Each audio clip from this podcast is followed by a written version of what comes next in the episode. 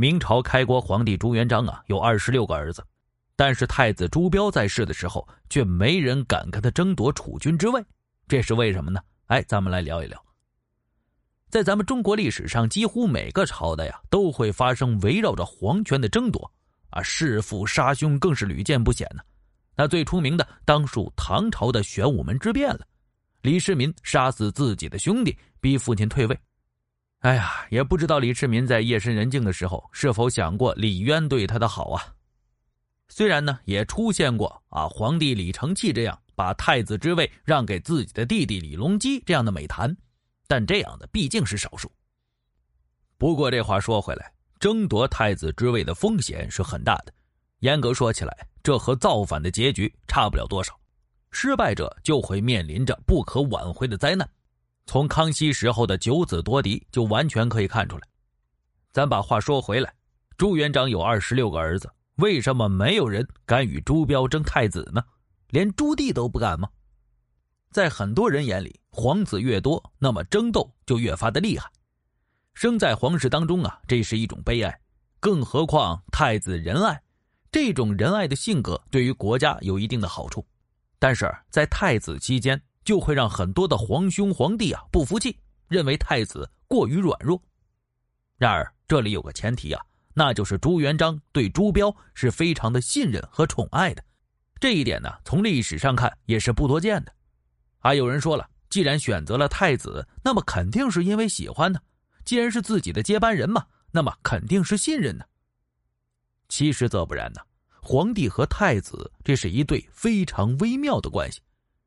很多的太子啊，做了几十年，到头来也是一场空，对不对？这种例子是比比皆是的。那么朱标作为嫡长子，自然就受到了朱元璋的宠爱。建国后，他理所当然的就做了太子。要说别的皇子能没有意见吗？那是不可能的呀，肯定有意见的。只不过呀，是造化弄人而已。谁让人家是老大呢？是长子啊。那么，之所以无人敢与朱标争夺太子之位，其实啊还有另外两条原因呢。第一条，朱元璋对朱标的信任，没有换太子的打算。其实这一点是非常关键的。很多王朝里啊，之所以很多皇子敢于争夺太子之位，是因为本身皇帝对太子就心存不满了，给了其他皇子可乘之机。很多人喜欢拿这件事情和康熙时期的九子夺嫡相比。啊，先不说两位皇帝的能力如何吧，至少在对于太子的信任程度上，康熙要差不少。当然了，这里面有很多的原因的，谁也不可能无限制的信任，那要看对方的所作所为是不是值得信任。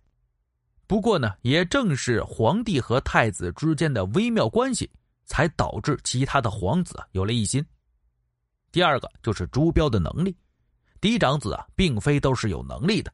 这个道理谁都明白，就比如说晋朝的时候啊，竟然为了遵循嫡长子继承的这个制度，明明知道自己老大智商有问题，也要一条道走到黑。